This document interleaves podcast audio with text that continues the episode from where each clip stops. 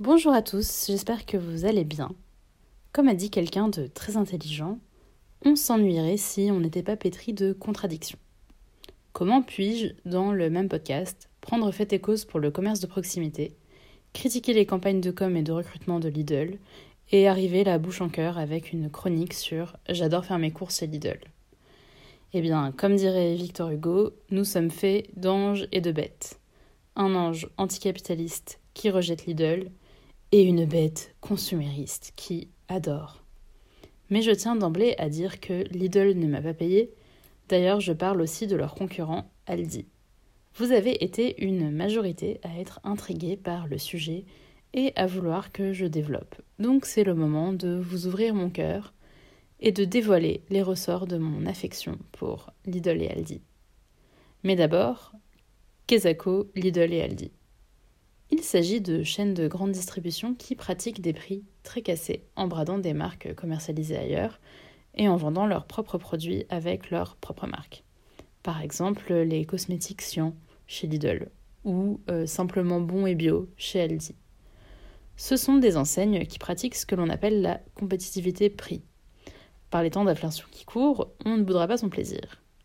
Mais malgré mon amour des SES, sciences économiques et sociales, et ma vigilance pour mon porte-monnaie, ce n'est pas pour leur non-cherté que j'aime Lidl et Aldi, ou Aldi et Lidl. C'est comme vous voulez, tant ces allitérations en L et en D sont mélodieuses. Je pense que j'aime ces magasins pour deux raisons principales. Raison numéro 1, Lidl et Aldi ont le chic de dégainer des produits au mieux insolites au pire immonde et super kitsch. Vous me direz que ça n'a pas de grand intérêt, surtout quand, vraisemblablement, on ne cherche pas à posséder et accumuler des objets moches, fabriqués en Chine, avec une obsolescence programmée. Par exemple, des chaussettes avec les orteils et doigts de pied séparés pour porter avec des tongs lorsque vos birks sont en rade. Ou des lunettes spéciales découpage d'oignons qui empêchent de pleurer quand vous coupez les oignons en question. Ce sont des objets concevables et innovants, qui se heurtent cependant au mur du réel tant ils se révèlent complètement inutiles. Les chaussettes avec doigts de pied séparés sont d'un inconfort exceptionnel, lorsque les lunettes spéciales oignons sont vouées à finir leur vie au fond d'un tiroir d'ustensiles nuls. Pourquoi alors aimer Lidl et Aldi pour leur offre de produits un peu nuls et complètement décalés? Je pense que ça vient titiller une fibre anticonformiste et punk, euh, n'ayons pas peur des mots, parce qu'à défaut de me faire percer les tétons, j'aime les cavernes d'Ali Baba, où on ne sait jamais sur quoi on va tomber. Et c'est exactement ce qui arrive lorsqu'on arrive au rayon maison, déco, lifestyle de Lidl et Aldi. Vous ne pouvez rien prévoir. C'est une source de plaisir et de joie intense pour qui aime ce que Balzac a appelé la bric-à-bracologie. Et en l'occurrence, c'est mon cas. J'adore depuis toujours me promener dans des bazars, des fripes, des magasins sans aucune cohérence, où on trouve de tout et n'importe quoi au petit bonheur à la chance. Ce qui nous mène à la deuxième raison pour laquelle j'aime faire mes courses dans ces magasins. Raison numéro 2, le bordel et l'anarchie qui règnent chez Lidl et Aldi. En effet, non content de proposer des objets totalement inutiles aux chalands, ces enseignes ménagent, pour ce qui relève de l'essentiel, la nourriture et l'hygiène, un joyeux désordre dans leurs magasins. Il n'y a que chez Lidl et Aldi que les pois chiches, les shampoings et les biscuits sont entassés dans le même périmètre, dans un souci limité, sinon inexistant, de mise en place.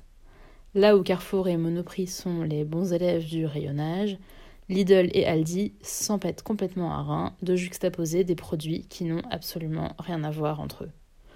En ce sens, ces derniers s'inscrivent clairement dans le courant artistique du patchwork. Et une fois de plus, pourquoi être charmé par ça? Eh bien, de nouveau, pour le côté un poil non conventionnel de la chose. Et puis pour le côté sans chichi. Lidl et Aldi sont à la grande distribution ce que la notion de bonne franquette est à la gastronomie. Après tout, pourquoi se faire chier à ranger ce qui va être dérangé?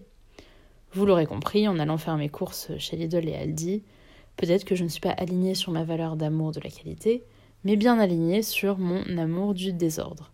C'est le genre d'endroit qui rassure toute personne qui possède cette chaise destinée à accueillir tout le bordel possible et inimaginable sur des périodes allant de une à plusieurs semaines. J'aime Lidl et Aldi pour leur côté footrack et totalement punk par rapport à leurs concurrents, super ennuyeux et convenus. Et d'ailleurs, ils ont compris qu'ils avaient un capital sympathie plutôt élevé en se mettant à commercialiser des chaussettes en édition limitée. Mais je vois ça comme une dérive par rapport à leur ADN qui se situe plutôt, comme on l'a vu, dans un rejet total du marketing et du glamour. Dans le fond, là où Leclerc clame tous unis contre la vie chère, Lidl et Aldi clament, eux, tous unis contre le bullshit et le storytelling.